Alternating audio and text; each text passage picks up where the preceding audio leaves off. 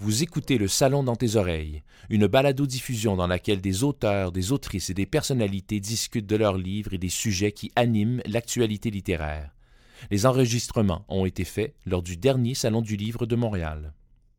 Euh, bienvenue à cette, euh, à, cette, série de rencontres express avec euh, trois jeunes auteurs et autrices de la communauté LGBTQ. Je suis très, très, très heureux d'animer cette, euh, activité. Euh, merci au Salon du Livre pour l'invitation. Euh, mon nom est Billy Robinson, je suis libraire et chroniqueur littéraire et il me ferait vraiment plaisir de vous présenter ces trois personnes vraiment fabuleuses. dans ces brefs entretiens, ça sera trois rencontres rapides, une après l'autre, avec ces, ces personnes-là, pour vous parler de leur dernière leur dernière publication et un peu les connaître un peu. Alors, euh, on va jouer un peu au, principe du speed dating. Alors, je vais leur poser quelques questions euh, un peu dans le même principe que si on était en speed dating avec eux. Alors, euh, attachez-vous, ça va partir dans quelques instants. Alors, je vous les présente. Gabrielle Bouliane Tremblay. écrivaine et comédienne, militante des droits des personnes trans, euh, elle est reconnue pour son rôle dans le film Ceux qui font les révolutions à moitié n'ont fait que se creuser un tombeau. Alors, difficile de, trouver ça euh, sur Google, alors il faut prendre son temps de l'écrire. Euh, et dont tu avais obtenu une nomination au prix Écran canadien comme meilleure actrice de soutien. Une première, en fait, en plus, pour une femme trans. félicitations. Merci. Et après un premier recueil de poésie, Les secrets de l'origami chez Debussy, euh, elle vient de faire publier ce magnifique roman, La fille d'elle-même, aux éditions Marchand de Feuilles. Euh, dans ce beau roman-là, en fait, je vais y aller tout de suite pour euh, tu brodes un peu le portrait, en fait, de cette femme trans, d'abord dans ce corps de garçon, qui va, vouloir en fait partir de la région. De, elle, habite en région, elle habite en région, il habite en région, elle habite en région. Et euh, tu voulais, en fait, euh, c'est vraiment une quête identitaire sur aussi sur euh, les thèmes universels, avec des thèmes universels de la famille, les amitiés, les espoirs. D'où est venu cette belle inspiration-là pour ce livre-là? Euh, l'inspiration, c'est vraiment, euh, en fait, trouver, à partir, quand j'ai eu 15 ans, j'ai commencé à vraiment euh, écrire ce roman-là. Donc, ça fait 15 ans, la moitié de ma vie que je, je, travaille ce roman-là. Il y a eu une transition lui aussi parce qu'il a tellement changé de forme au travers des années. je fais dans l'autofiction, donc c'est quelque chose que je pars de moi, mais je vais aller puiser dans la poésie à la fois. C'est un roman d'apprentissage euh, qui va aller vraiment, on va suivre la protagoniste euh, qui évolue dans les années 90 dans un contexte de campagne et qui n'a pas les ressources encore pour euh, être, s'assumer en tant que femme trans. Donc, elle va explorer à tâtons à travers ses expériences. mais je suis allée vraiment puiser dans des choses très, très, très profondes mm-hmm. dans mon parcours à moi. Et la force, justement, de la fiction versus la poésie, qu'est-ce que ça éveille en toi, justement, ce pouvoir-là qu'a la fiction? Euh, c'est très évocateur, le, mélange des deux, hein, la, poésie, la fiction. Je pense qu'on peut vraiment aller faire ressentir des émotions encore plus, plus vives, plus euh, euh, viscérales. Et ça permet, je pense, aux gens qui, même les personnes qui ne vivent pas cette réalité-là, puisse quand même s'identifier au personnage. Oui, d'ailleurs, qu'est-ce que tu voulais raconter dans ce livre-là? Euh, Ton cheminement ou tu voulais vraiment aussi créer une, une, euh, autre personnalité? Ou... Euh? Ben, en fait, mon but avec ce roman-là, c'était vraiment d'éveiller l'empathie chez les gens. Euh, par le fait de, de montrer qu'une personne trans, c'est une personne d'abord et avant tout, mhm. et avec des aspirations, des émotions un vécu comme la majorité de tout le monde, en fait. Puis, euh, c'est vraiment de, vouloir rejoindre le plus grand public possible. Hmm. Et tu es une grande lectrice. On, le sent beaucoup dans ton écriture. C'est très poétique. Euh, on s'est déjà rencontrés. On a parlé de tes influences. Mais j'aimerais que tu rappelles aux gens. Euh, moi, je trouvais, en fait, je, reconnais beaucoup de Virginia Woolf, de, de, de ces grandes autrices-là. Qu'est-ce qu'elles t'ont fait dans la vie? Ben, en fait, j'ai navigué dans leur poésie, dans leur prose, dans leurs euh, écrits euh, dès, un dès, un jeune âge. Et euh, pour moi, ça a été vraiment cathartique. Ça mm-hmm. a été une, façon pour moi, un élément déclencheur que moi aussi je voulais écrire. Mm. et ben, ça me touche énormément. Virginia Woolf, quand même. Puis c'est, pour moi, c'est des monuments, ce sont des monstres sacrés. Euh, mais c'est vraiment une sorte d'hommage aussi, je pense. Dans mes, vu qu'on le dénote dans mon roman, ces influences-là, euh, je m'en cache pas. Puis je pense que c'est une façon aussi de leur, euh, les remercier de, de m'avoir euh, permis de trouver des mots sur ma réalité malgré qu'elles ne vivaient pas les mêmes choses. Parce qu'on va aborder un peu le sujet avec tes autres collègues, mais est-ce que la littérature et l'art en général t'ont euh, t'ont un peu sauvé la vie? Ou, euh? Oui, absolument. Je pense que ça a été une grande bouée de sauvetage dans les moments très difficiles comme l'adolescence, mhm.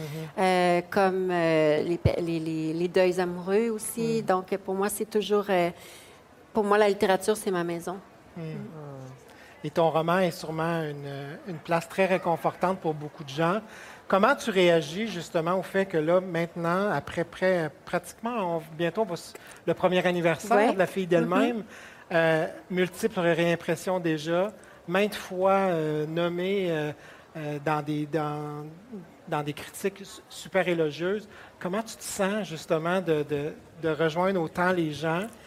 Et comment, quand aussi, comment tu vois les, quand les gens viennent te voir maintenant? Ça me touche énormément parce que dès que j'étais petite, en fait, mon ambition, c'était d'être écrivaine. Mm. Puis quand on travaille aussi longtemps un projet, on espère que les gens vont être au rendez-vous. Mm.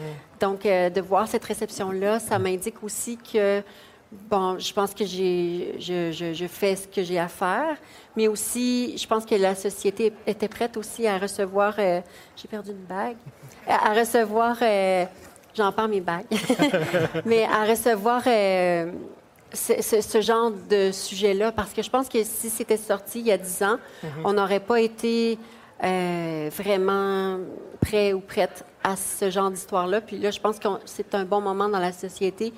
Les gens sont, sont prêts à, à, prendre connaissance de d'autres réalités que les leurs. Tu te sens-tu un peu euh, briseuse de, de, de porte? De... Euh, je ne sais pas. Peut-être, mais euh, moi, c'est sûr, si j'ouvre des portes, euh, mm-hmm. je ne la referme pas derrière moi. Mm. Je, veux, je veux que les gens passent puis puissent. Je ne veux pas être la dernière. Mm. Et comment, justement, te sens-tu en, en, étant une sorte, en quelque sorte, peut-être malgré toi, un peu porte-voix pour toutes ces voix de, de, de femmes trans? comme, qu'est-ce que tu leur dis, en fait? Bien, je pense que dans ce roman-là, c'est vraiment que peu importe les, écueils qu'on rencontre, les, difficultés qu'on a, euh, il y a de la lumière hmm. entre les lignes. Et euh, c'est par là que j'aimerais que les gens voient que ce roman-là, c'est d'abord et avant tout un roman de résilience et d'amour. Hmm. Merci beaucoup. Merci. Dans les questions euh, maintenant de type speed dating, quelle serait la chose sur toi que tu voudrais que l'on sache? Euh, que je fais 5 et 5 et pas. Euh, parce que les gens pensent que je suis super grande, mais je fais 5 pieds 5. euh, J'y vais au hasard parce que. Quel rêve souhaitez-vous réaliser? Eh mon Dieu, je pense que ce serait de voyager comme mannequin, comme écrivaine, comme actrice, les trois. Mm. Oui. L'œuvre artistique qui vous a le plus marqué? my God, il y en a tellement. dans tous les domaines? Une œuvre artistique, vas-y. Euh, bien, euh, c'est sûr que moi, c'était euh, La cloche de détresse de Sylvia Plath. Ça, ça, a été un roman qui m'a marqué, qui a été un point tournant dans, dans, dans ma façon d'aborder l'écriture. Si tu avais un animal sauvage, qui, que serais-tu? Si tu étais un animal Panthère noire. Panthère noire. Oui, j'aimerais ça. Mesdames et messieurs, Gabrielle Bouliane-Tremblay. Merci beaucoup, Lily. C'était le fun. Mon prochain invité, Michael Gravel. Allô? Salut, salut. Très content de te rencontrer. Première rencontre pour nous. Euh, j'ai été euh, euh, grandement bousculé par ton beau recueil Marel et Discord, apparaître chez, paru chez Hashtag. magnifique recueil, très touchant, très, très vrai, en fait. J'ai senti beaucoup de vérité dans, dans, dans ton écriture, mais lorsque je me suis mis à chercher un peu sur toi, artiste visuel d'abord, alors ça, ça ne m'a pas surpris. et j'ai compris beaucoup de choses en même temps. Euh, tu as entrepris des études en bande dessinée et en graphisme à l'Université du Québec en Outaouais. Et euh, donc, arrive la poésie, où était probablement présente euh, dans toute ta vie, la poésie? Oui, vraiment. J'ai commencé à écrire de la poésie, je pense que j'avais 9 ans, dans mes journaux intimes. Hmm. ça, vraiment, ça fait longtemps que j'écris de la poésie. Ouais. Et comment tu fais pour justement, parce que bon, tes thèmes abordés, vraiment le, euh, des, images très, très poignantes, très transgressives aussi, euh, comment tu choisis de, t'exprimer soit par un, soit par l'art en général, ou euh, d'ailleurs, tu, fais quoi en, art pour les gens qui ne te connaissent pas? Je fais de l'illustration. Mm-hmm. Avant, je faisais de la peinture, mais maintenant, j'ai mis ça un peu de côté. Oui parce que je trouve que euh, d'un point de vue technique, la peinture, ça prend énormément de place. Il faut que tu accumules des toiles à la maison, puis euh, c'est pas toujours euh, l'idéal. fait que maintenant, je me consacre plus à l'illustration, l'illustration éditoriale. j'ai fait quelques projets, notamment pour... Ben, j'ai fait une couverture de livre récemment, un recueil de poésie, I Care. Mm-hmm. puis non, c'est ça, c'est vraiment l'illustration qui me. Et comment tu choisis justement quel projet tu vas aborder, ton, ton impulsion du moment, que les choses que tu veux parler, ton moyen d'expression? Est-ce que ça, ça, vient spontanément ou c'est réfléchi? Tu commences par euh, y aller euh, d'une façon ou d'une autre et ça devient autre chose? Comment tu procèdes? Je pense que je suis vraiment dans le spontané. C'est vraiment selon mon humeur du moment. Euh, c'est ce qui me, qui me pousse à, à savoir où je m'en vais un peu. Ouais. Et pourquoi, pourquoi justement le, euh, le besoin d'explorer ces thèmes dans ta démarche artistique, euh, principalement en, poésie? Pourquoi tu voulais aborder ces thèmes-là de façon poétique, en, poétique, en fait, en poésie? Ben, je pense que la poésie, ça me vient vraiment plus aisément que, que d'autres styles. Mm-hmm. J'aime vraiment écrire des, des phrases courtes, que ce soit concis, puis je pense que ça me, ça me, ça me venait vraiment plus naturellement que, admettons, euh, si je me remets à écrire un roman. Oui, la fiction, c'est pas quelque chose pour l'instant qui te... La fiction, je pense pas que je vais aller là-dedans, non.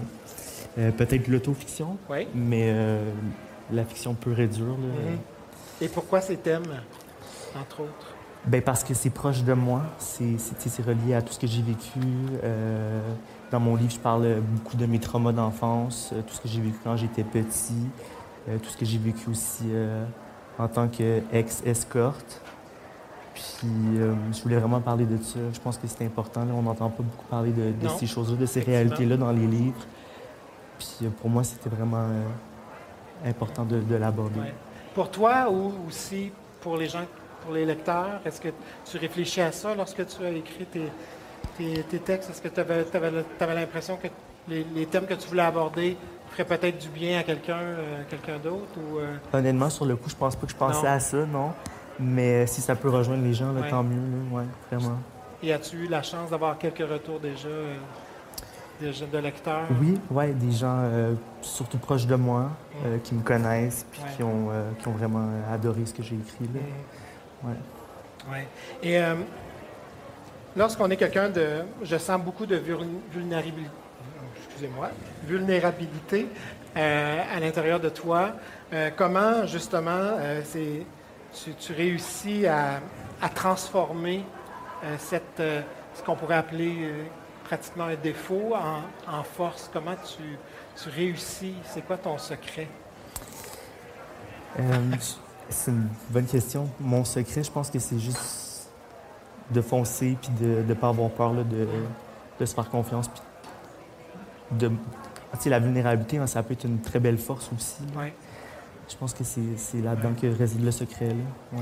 Et euh, justement, ben, tu as un peu abordé le fait de la, la, fiction serait peut-être pas pour toi, mais peut-être l'autofiction. Est-ce qu'il y a, d'autres créations littéraires qui t'allument, qui, qui t'intéresseraient? Est-ce que je ne veux pas te, donner d'idée, mais euh, j'aimerais t'entendre. Moi, je suis persuadé qu'en tant qu'artiste comme tu es, euh, tu dois sûrement avoir plein d'idées. Euh. Oui, bien en ce moment, je suis en train de travailler sur un. J'achève en fait un scénario de livre jeunesse. ça va être aussi un peu poétique. J'aimerais ça. Je trouve que c'est important d'introduire la, poésie pour les, tout petits.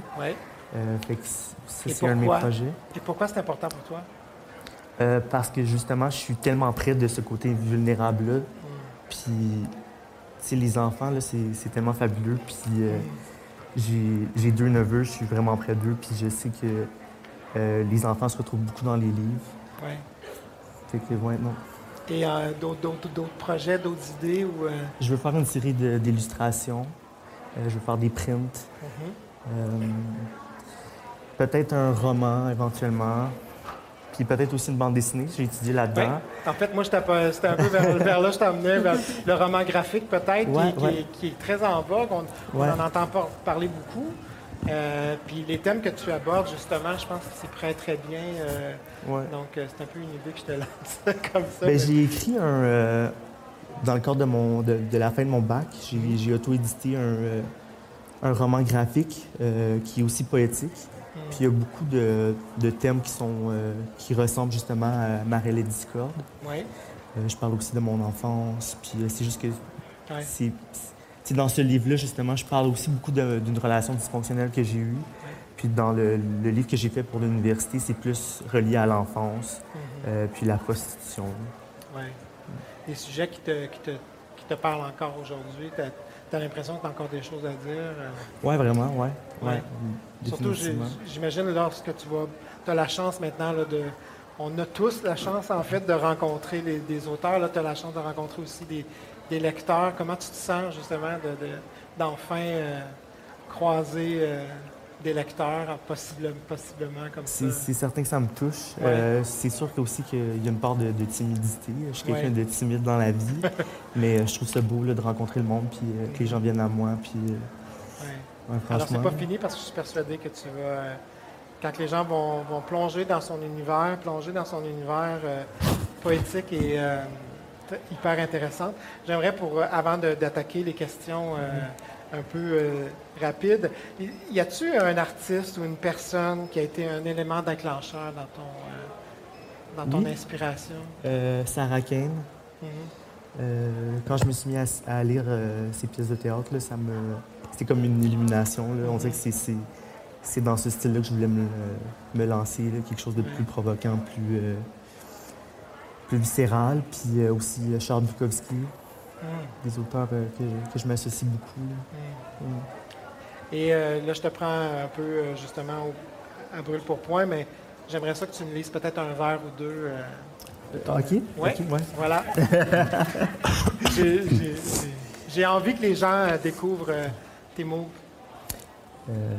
justement, j'avais préparé pour mon lancement, je m'avais mis des post-it de chat pour des, des extraits à lire, fait que je vais reprendre les mêmes. Euh, j'ai vu le dard de la guerre, non, pardon, je recommence. J'ai vu le dard de la guêpe transpercer son corps. L'asphalte ruisselait. J'ai reçu des caresses cassantes, des poignées de change qui effacent. Regarde, tu deviendras un homme. Je suis devenu un monstre. La dame m'a écouté. À l'automne, il nous confiait à d'autres et nos cris se rejoignaient dans des manèges familiers, petite sœur.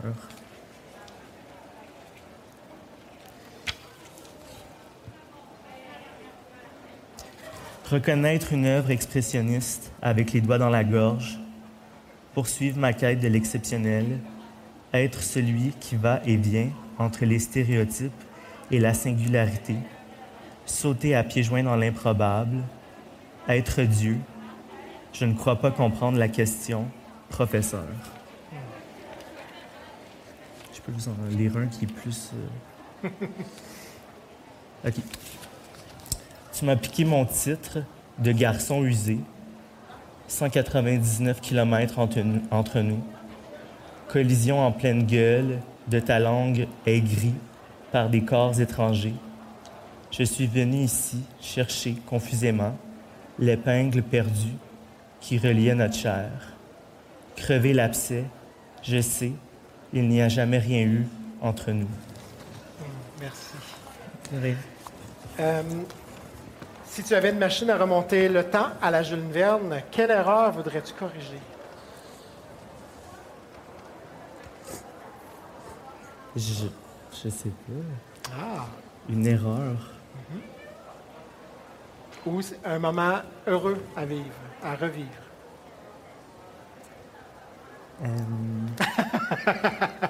Ça, c'est des questions qu'on pose en speed dating. Préparez-vous la première. c'est pas évident Ben, les speed dating. Quand j'étais petit, j'allais dans un chalet, puis euh, il y avait comme une espèce de falaise où on sautait euh, dans l'eau. Puis euh, ça a été vraiment comme. euh, C'était un moment que je chéris. Là. Euh, Ah oui? Ouais, je pense que je, je, je repense souvent à ce moment-là quand j'essaie de m'apaiser ou quand je Ok. vis un moment de, de stress. là. C'est une image qui me revient, puis je, suis comme, je me revois sauter de la falaise puis nager dans l'eau. Euh, les qualités que vous admirez le plus chez les gens? Euh, L'ouverture, Quel est votre talent caché? euh, ben, peut-être un peu caché, mais qui devient de moins en moins caché, l'illustration. Et de quoi es-tu le plus fier? Euh, dès que je suis, d'avoir surmonté plein d'affaires, puis d'écrire un livre, euh, d'avoir fini un bac. Euh, Bravo, ouais, vraiment. bravo. Michael Gravel.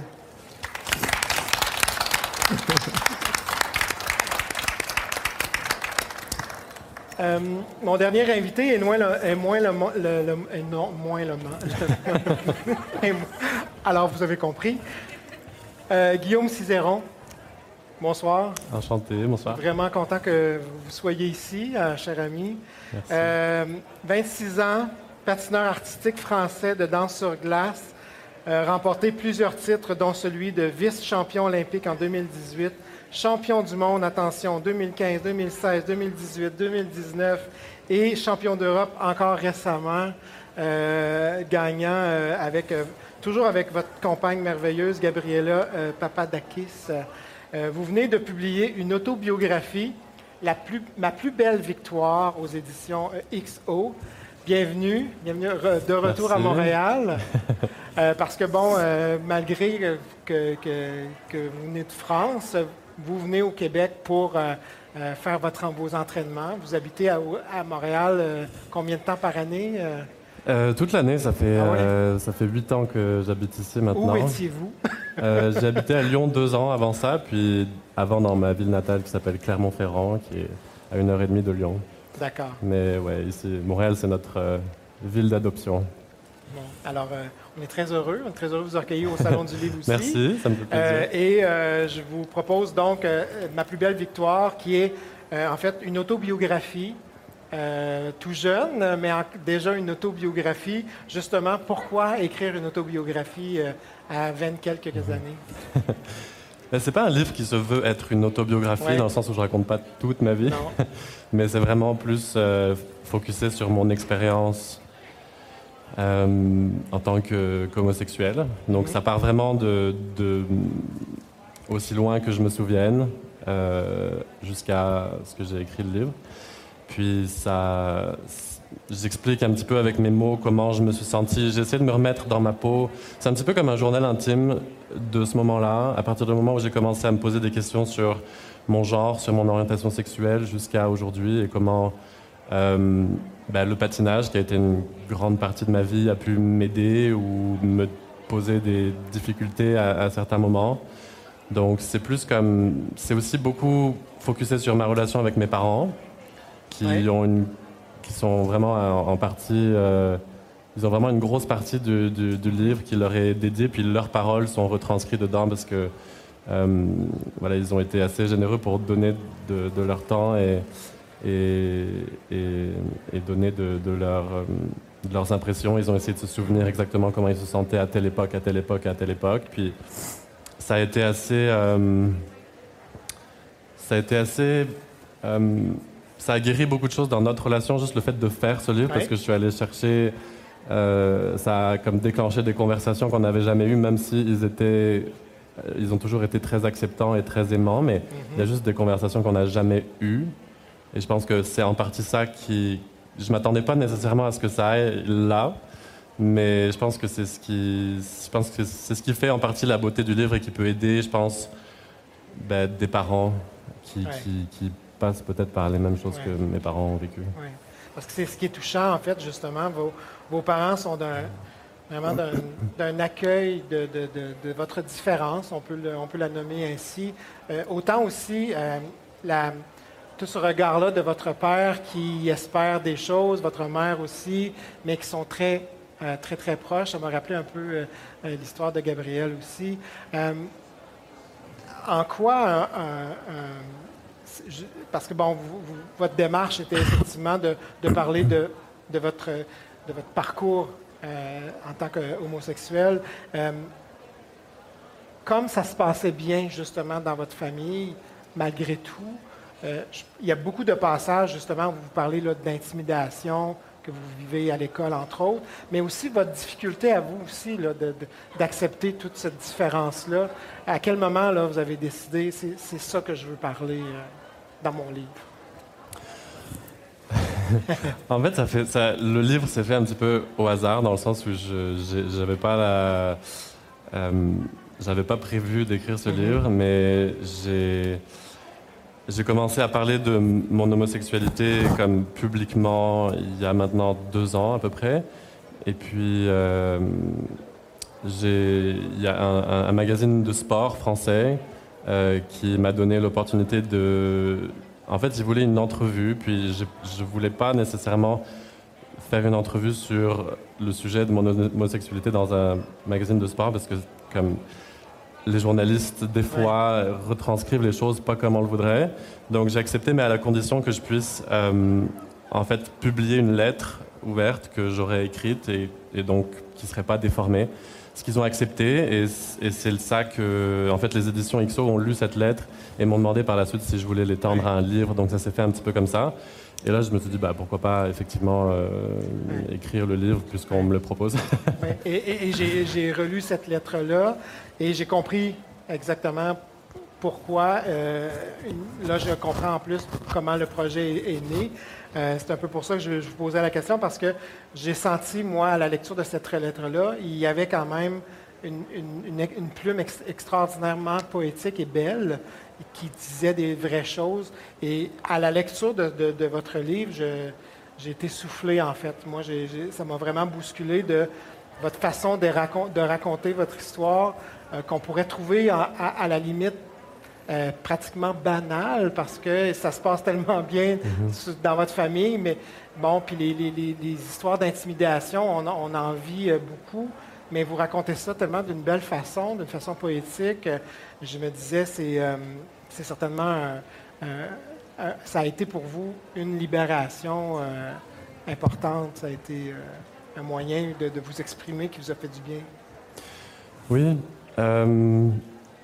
Oui, je ne m'y attendais pas nécessairement, mais oui, c'est vrai que ça m'a fait du bien, je pense. Euh, surtout dans ma relation avec ben, mon histoire, c'est vrai qu'on ne repense pas nécessairement très souvent à ce qu'on a vécu. Puis là, euh, c'était un petit peu difficile parfois parce qu'il faut vraiment replonger dans des souvenirs dans lesquels on n'a pas nécessairement envie de replonger. Mais je pense que dans ça m'a donné un petit peu, ça m'a donné l'impression que j'avais pas comme vécu ça pour rien, que c'était retranscrit dans quelque chose qui allait pouvoir servir à quelqu'un, à quelqu'un d'autre. Puis, euh, ouais, c'est ça. Oui, mais en fait, ce qui, ce qui, me touchait, en fait, il y a beaucoup de choses qu'on qu'on réalise pas, que vous, vous, vous, mettez le doigt sur votre, euh, dans, dans, l'écriture de votre livre. Entre autres, l'intimidation à l'école, vous mettez vraiment le doigt euh, à un moment donné sur la réaction des enseignants qui semblent pas être outillés lorsqu'ils sont témoins, parce qu'on le, sait, les, souvent les gens sont témoins d'intimidation, mais ils vont faire rien. Mais là, vous, vous en parlez vraiment euh, très ouvertement là, et vous proposez pratiquement là, de, c'est, comme pas évident. Alors, j'imagine que c'est ce genre de réflexion-là que vous aviez envie de parler là, aussi. Mais je pense que j'ouvre des questions, comme au fur et à mesure, parce que c'est sous la forme d'un roman un petit peu, un genre de roman autobiographique, mais c'est vrai que j'ouvre des petites euh, questions auxquelles je réponds pas nécessairement, mais parce qu'il n'y a pas vraiment de réponse, c'est plus pourquoi et c'est souvent ça, je veux dire, dans la société, on, dirait qu'on se bat souvent pour trouver la réponse, puis telle personne a telle réponse, puis telle personne a une autre réponse, mais euh, je pense que il s'agit souvent de trouver la bonne question et de dire pourquoi ça, ça arrive. Et, même s'il y a plusieurs réponses dans le fond, euh, je pense que c'est ça que j'ai voulu faire un petit peu pour des gens qui soit ont vécu la même chose ou qui n'ont rien vécu, qui, ont vécu des choses pas du tout rapport avec ce que j'ai vécu, mais ça, ça, ça, peut allumer certaines pensées qu'on n'avait pas eues avant ou faire réaliser. C'est vrai, pourquoi les enseignants ont rien dit? Pourquoi telle personne n'a rien dit? Pourquoi puis chacun va trouver ses raisons? Parce qu'on s'est tous retrouvés dans une situation où on n'a rien dit, où on a laissé passer telle chose. Je veux dire, même moi, je veux dire, le premier, j'aurais pu dire et je me suis jamais nécessairement défendu. Pourquoi? Donc c'est plus genre, ces, ces questions-là que, que j'aime poser. Oui, mais c'est réussi en fait, parce que c'est exactement comment on ressent euh, à, la lecture de ces passages-là. Euh, j'avais le goût de parler un, peu aussi de votre famille. Euh, justement, quelle a été la réaction, parce que vous en avez abordé brièvement, le, vos, parents ont réfléchi beaucoup à comment eux avaient vécu mhm. ces moments-là, mais les gens autour de vous, comment ils ont réagi à, la lecture de, votre livre? Majoritairement très, très bien. Euh, je pense que c'était difficile pour ma famille et même moi de livrer des choses aussi intimes, comme même encore, je crois que je suis un peu dans le déni que j'ose pas imaginer que les gens lisent vraiment ça, parce que c'est quand même très intime. Mhm. Euh, et, euh, mais majoritairement des très bons retours. Ça me fait comme je l'ai écrit pour ça. Je me suis dit, bah, si ça peut servir à une personne, ça vaut déjà la peine. Euh, mais il y a vraiment beaucoup de, de monde qui, je pense que j'ai un certain impact sur peut-être des jeunes patineurs euh, ou des, comme des gens qui sont plus dans mon monde qui auraient, lu le livre aussi. Euh, et ouais, ça, ouvre des, des, questionnements. Puis je pense que ça. C'est drôle parce que j'en parlais avec des, amis encore aujourd'hui. Puis on dirait qu'il y a certaines. Il y a certains, au niveau des relations comme parents-enfants, il y a des conversations qui ont souvent pas lieu euh, et je pense que ce livre peut peut-être donner comme certaines clés mhm. à la communication. puis, parce qu'on dirait que même moi, j'avais jamais vraiment imaginé que mes parents avaient pu ressentir ce qu'ils ont ressenti. Et ça a guéri beaucoup de choses pour moi de savoir intimement ce qu'ils ont traversé, mais pour, pour des gens de leur génération, malheureusement, comme plus des pères, on dirait que c'est beaucoup plus difficile pour eux euh, d'aller dans cette vulnérabilité-là. Et et je trouve ça, je trouve que mes parents ont vraiment donné un bel exemple pour, pour ouvrir ce genre de conversation sans avoir cette, cette culpabilité ou cette honte qui est souvent rattachée à ces, ces moments-là. En tout cas, on, sent qu'il vous aimait beaucoup et qu'il vous aime beaucoup, en fait. Euh, est-ce que, dernière, ma dernière question, est-ce qu'il y a aussi un, un, côté un peu, vous voulez un peu euh, euh, peut-être briser certaines, euh, certaines frontières aussi avec le, milieu du sport, du sport, en fait? Moi, c'est un peu ça que j'avais beaucoup en tête pendant ma lecture. Euh, euh, je pensais, oui, au, patinage, mais aussi à tous les autres sports où l'homophobie est très, très, très présente. Est-ce qu'il y, a mis un peu de ça aussi? Vous voulez un mhm. peu bousculer ça? Est-ce que c'est un peu votre... Oui, puis ce qui est drôle, c'est qu'il y, a certaines personnes moins bien intentionnées qui, ont pu faire des remarques comme oui, bah, patineur qui fait son coming out, c'est pas genre, c'est pas un événement. Euh. Mais ça, c'est déjà pour moi une sorte de. Je veux dire, c'est un cliché qui va sûrement toujours exister, mais c'est déjà une sorte d'homophobie dans le sens où, c'est comme l'homophobie inverse, comme si dans le foot, c'était par, par exemple, c'était pas possible qu'il y ait des, des, homos. Euh, dans le patinage, au contraire, il n'y a que des homos. Donc on est comme victime du cliché inverse. Et je veux dire, moi, grandissant, c'est sûr que parce que j'étais patineur, déjà à la base, euh, j'étais, euh, je subissais de l'intimidation. Hmm. Et il y a plein de, il y a comme des espèces d'effets étranges, souvent de, je veux dire, d'autres garçons, par exemple, qui n'étaient pas euh, homosexuels et qui ont subi de l'intimidation aussi, et qui pour essayer de comme, il y a comme des espèces de, de réflexes, je pense, psychologiques qui font que ils essaient de contrebalancer en essayant d'avoir cette espèce de masculinité un peu qu'on appelle toxique, là, mais du coup, ça, ça crée des, des, interactions vraiment particulières. Mais, euh, mais oui, je pense que dans le sport, ça reste un tabou. Puis on dirait qu'il y a beaucoup d'athlètes qui, euh, ben, surtout en France, je dirais, parce que je, ici, j'ai l'impression que peut-être c'est plus ouvert. Ah je oui? sais pas, mais Vous voyez vraiment une différence euh, Québec? manière générale, oui, Oui. dans le sport, peut-être pas encore, parce que c'est vrai qu'il y a, je veux dire, dans le hockey ou dans Mhm. certains sports qui sont supposés être virils, il y a, c'est toujours un peu tabou. Mhm. Euh, mais je- en France, on dirait que les, les, les gens sont souvent mis dans des cases et un sportif n'a pas nécessairement euh, le droit de parler d'autre chose que de sport. Mhm. Fait qu'on dirait qu'il faut comme rester dans sa petite bulle. Puis je pense que de briser ça et de dire ben, un sportif peut aussi parler de politique et avoir une opinion sur telle chose et avoir une opinion sur telle chose, comme euh, un artiste peut avoir un- une opinion politique et aussi s'exprimer sur tel sujet. Donc c'est un peu ça aussi sur lequel comme je trouve que c'est intéressant de, Ouais. de pa- pareil d'ouvrir un peu les portes. Bravo, c'est réussi. Alors, euh, question euh, un peu de speed dating. Euh, le proverbe ou la maxime qui vous décrit le mieux? Ah mon dieu. Question suivante. je, je sais pas. Un proverbe. je sais pas. Eh ben, une, une qualité que vous admirez le plus chez les gens? La gentillesse, qui est, je trouve, souvent euh, pas assez mis en valeur. La- une, euh, votre talent caché?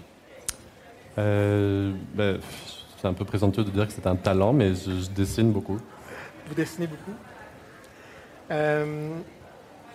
Bon, les gens qui ont lu, qui ont lu le roman, mais le- le- votre livre vont, vont- vont- vont le savoir, mais pour ceux qui ne l'ont pas lu, quel genre d'enfant étiez-vous? Euh, timide dans la lune. Euh, ouais, ça me résume pas mal. Euh, si tu étais un animal sauvage, que serais-tu?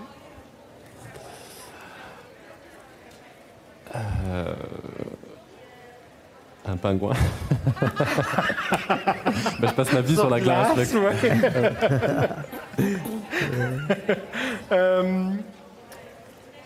Euh, J'essaie de, de trouver les- un autre. euh, On m'a jamais posé ce type de question. Non, mais c'est- je trouvais ça très, je, je trouvais ça En très date. drôle, en fait, quand je, fais- je faisais mes recherches. Puis euh, je disais, ah, speed dating, c'est quoi les questions qu'on pose dans un speed dating? J'ai jamais. euh, Vous avez googlé ces questions? Oui, et là, c'est ces questions-là qui apparaissaient. Je suis comme, oh non, je ne vais pas faire de speed dating. Alors, je vais, je vais, je vais donner ça à mes invités. Et finalement, ben, de quoi es-tu le plus fier? Euh, ben, De ce livre, entre autres, mais sinon, euh, be- beaucoup de, de victoires sportives là, avec ma partenaire. Mesdames et messieurs, Guillaume Cizeron. Merci. Merci. Merci beaucoup. Bonne soirée. Bon salon. Et puis ça a commencé à être populaire au- à un point tel que j'avais des, euh, des conseillers du bureau du premier ministre, un en particulier, qui m'appelait puis qui m'a dit Écoute,